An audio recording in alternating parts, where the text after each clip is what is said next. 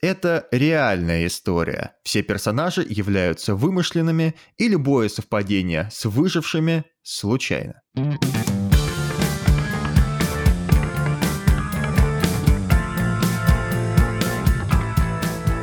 Приветствуем вас на волнах подкаста «Вечерняя и беда». В нашей руке сегодня находится Наталья Дыбина, основатель пиар-агентства Mass Effect. Наталья, добрый день, рады видеть тебя снова в наших пенатах. Привет, Рома, как всегда, очень рада. Настало время записать подкаст на тему бизнеса, причем бизнеса довольно-таки специфического, вы попозже все поймете, и в данной теме приняли участие как раз оба спикера, которых вы сейчас э, слышите в эфире. Мы постараемся, естественно, без ярлыков и имен, преподнести эту басню так, чтобы вы сделали правильные выводы и не напарывались на те же самые грабли, что и спикеры. Поехали! Прежде чем приступить к нашей истории, наболевшей, очень наболевшей и до сих пор отзывающейся всякими судорогами историями, давайте представим ситуацию. Сидят в комнате 30 человек. Их может быть хоть миллион. Найдите такую комнату, да, где-нибудь в Китае, в Гонконге. Так вот, с другого конца комнаты один из крайних зрителей шепчет соседу на ухо. Корова дает молоко, не топленая. И сосед должен эту фразу передать дальше. Фраза идет, идет, идет, идет. И на выходе мы получаем, Наталья, как ты думаешь, что мы получаем на выходе? Я думаю, что ни коровы, ни молока. Вот именно. В лучшем случае какой-нибудь йогурт и то с лактозой. То есть, что мы хотим сказать? Когда информация проходит через большое количество людей, смысл ее может очень сильно исказиться. Так вот, возвращаясь к нашей проблеме. Нам дают задание, техническое задание построить дом. При этом никакой конкретики здесь нет. Нам говорят, просто постройте какой-нибудь дом. Наташ, что бы ты начала делать дальше? Вот если бы тебе такое предложили. А, я бы, ты знаешь, честно говоря, сначала начала задавать вопросы, потому что дом, дом для Барби, дом для себя, дом для кого-то, дом одноэтажный, трехэтажный, многоэтажный. В конце концов, это летний или зимний дом. Какая цель у этого дома? Знаешь, гаражи тоже бывают в виде дома. Домом бывает даже коробка из-под холодильника в, самом, в самых худших случаях, естественно. Как здравомыслящий человек, который дружит с логикой, ты начинаешь задавать вопросы. Но на эти вопросы ответы не поступают. И при этом мы остаемся на сценарий «надо что-то построить». Делать нечего, мы начинаем строить. Ну, это, конечно, плохой вариант, но давай попробуем построить. Ну, мы представим, что у нас есть опыт, мы уже не единожды строили дома, и люди, в принципе, были довольны. По крайней мере, ничего не рушилось, более того, выстреливало. Несколько дней спустя как шустро мы строим дома, Наталья, ты посмотри. Да, и действительно, за это время у нас уже оказался готовый проект, по крайней мере, черновик этого проекта, после чего стали поступать эдакие корректировки. И дальше началось самое страшное. Э, господа, к нам приехал первый ревизор. Боже мой! И он сказал, что кирпичи были выбраны не те, этажность тоже его не устраивает, фундамент какой-то неважный. Вообще он слышал, что под МГУ находятся холодильники, и нам не мешало бы сделать так же. Оставив все эти правки, он благополучно удалился делать нечего, мы подписали какой-то договор по дурости, прямо скажем, ну и принялись переделывать. Мы сели, начали чесать репу, как это все обратно вкорячить в то, что сделали мы, потому что холодильники под землей это, конечно, прекрасно, но где нам взять столько холодильников? И пока мы разбирались, что же делать с холодильниками, приехал второй ревизор. Второй ревизор сказал, что холодильники, в общем-то, ему и не нужны. Ему нужен другой участок. Он хочет, чтобы этот дом стоял вон там на горе. Ага, да, видите, вот прямо под солнцем загораживал э, солнцестояние и солнцезаход. Э, почему-то он выкатил именно такую правку в ТЗ. Изначально мы воспротивились, сказав, что но ведь в ТЗ это ничего не было прописано. Он же постучал на договор, что мы должны исполнять требования заказчика, и был таков – делать нечего, пришлось поднимать дом и переезжать. И сейчас вам скажут, сколько времени это заняло. Занимались мы этим переездом несколько месяцев, но мы смогли. А дальше приезжает третий ревизор, смотрит на все это солнцестояние, солнцезатмение и спрашивает, а где балкон? Какой балкон? А где колонны? Какие в баню колонны? О чем вы? И почему он не видит бассейн? А бассейн где должен быть? Бассейн был по проекту на крыше, не мудрено, что он его не видит. Но он уже захотел бассейн на участке. И тут у нас возникает вопрос, а почему... Нет, не почему. Какого лешего он не согласовал свои хотелки с другими ревизорами? Откуда он вообще взялся? Наташ, а кем был этот вообще третий ревизор? Третий ревизор — это глава компании, который лично ездил проверять все кирпичи, гвоздики, шурупчики и угол падения солнечного света. Да, не путайте, пожалуйста, данный случай с э, каким-нибудь Тимом Куком из Apple, который разочек приехал на какой-нибудь Foxconn еще в Китае, провел контроль качества, посмотрел, как там работают его сотрудники и уехал.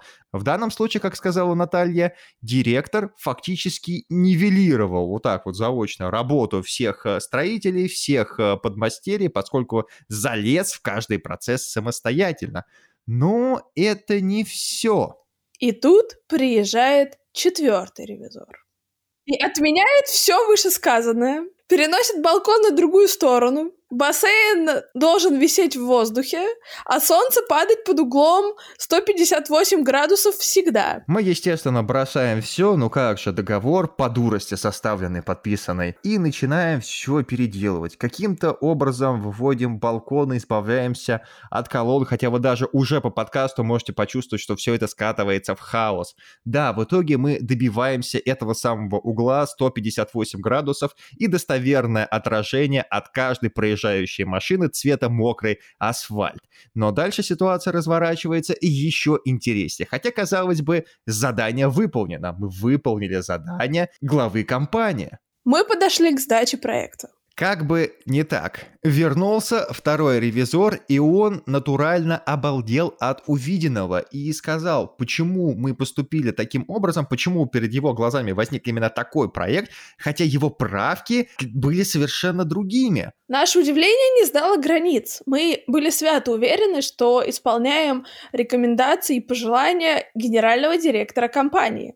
И тут это. На что ревизор номер два сказал, что каждый человек, который принимает участие в критике и в составлении данного проекта, имеет свой собственный голос и свое право вето от чего мы действительно опешили. То есть сложилась ситуация, что у каждого ревизора может быть свое уникальное видение, и мы одновременно должны угодить четырем, мы же перечислили четырех ревизоров, поправьте, я запутался в этом хаосе, должны угодить четырем разным критериям. Как это вообще так может быть? Наталья, а ты помнишь, какой вердикт на данном промежуточном этапе вынесла нам данная организация?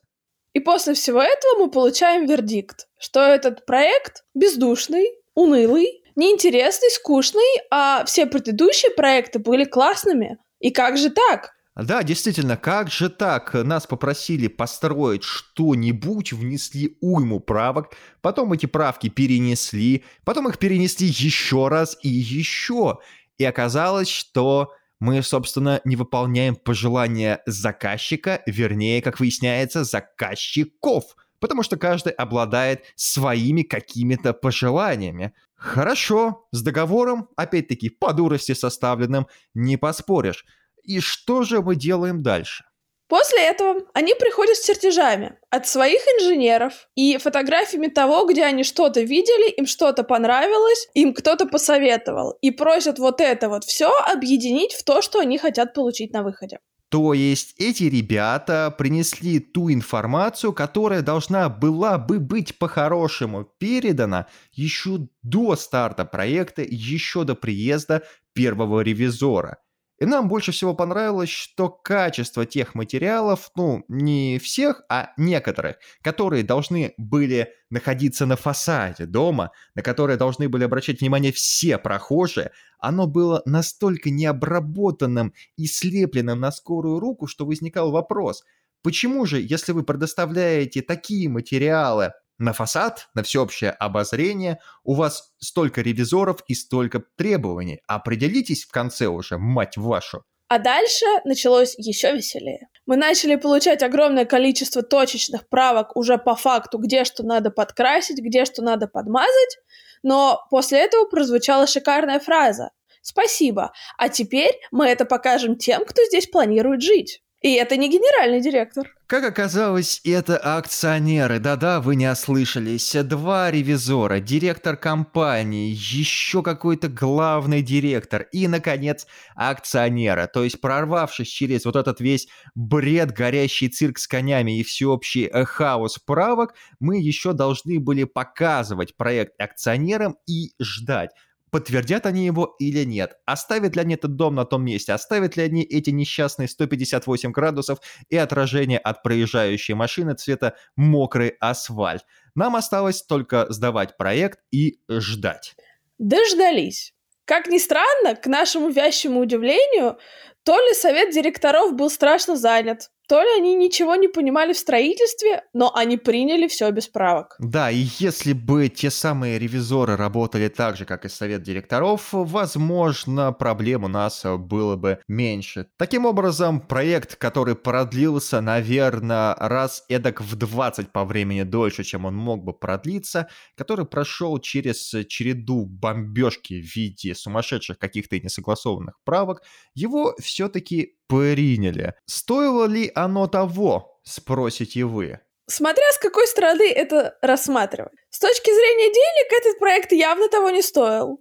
С точки зрения того, какой дорогой это был урок, да, это, безусловно, один из самых дорогих уроков, которые только могут быть. То есть, если мы включим энтузиазм и всеобщий позитивизм, то назовем эту вещь обычным жизненным опытом. Но перед тем, как опускать занавес сегодняшнего подкаста, мы все-таки сделаем серьезную мину и дадим вам ряд предостережений. А теперь, если серьезно. Эта история полностью вымышлена, и мы возвели в апофеоз все, что мы могли, и поэтому специально разыграли эту сценку по ролям. Если делать выводы, применимые к бизнесу, то их несколько.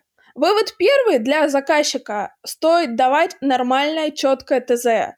Если же дается ТЗ в формате «сделайте красиво и с душой», то можете увидеть розовых единорогов вместо кирпичей. Вывод второй. С точки зрения подрядчика стоит задавать огромное количество вопросов, чтобы потом не получилась э, похожая ситуация, когда нужно переделывать все по сто раз, потому что вместо кирпичей розовые единороги. А вывод третий, при составлении договора нужно учитывать не только основные задачи, то есть предмет договора, но и обязательно стоит прописывать сроки, условия переделки, сроки согласования, скорость приемки и все остальное прочее.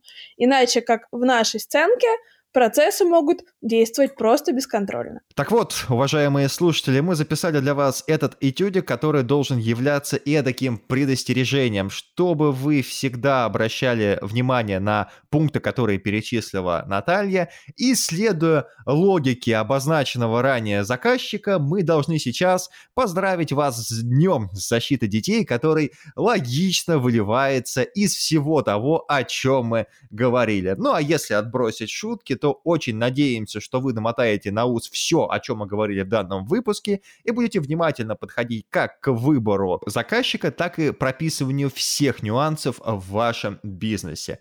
Наталья, спасибо тебе большое за то, что нашла время поучаствовать в этой мини-театральной сценке. Ждем тебя снова. Всегда рада. Всем хорошего лета. Спасибо вам, уважаемые слушатели. Да, сегодня первый день лета на момент записи. Пусть оно будет для вас максимально удачным, веселым, насыщенным витамином D и другими приключениями. Оставайтесь на волнах подкаста «Вечерняя и беда» и всего вам доброго. Всем пока!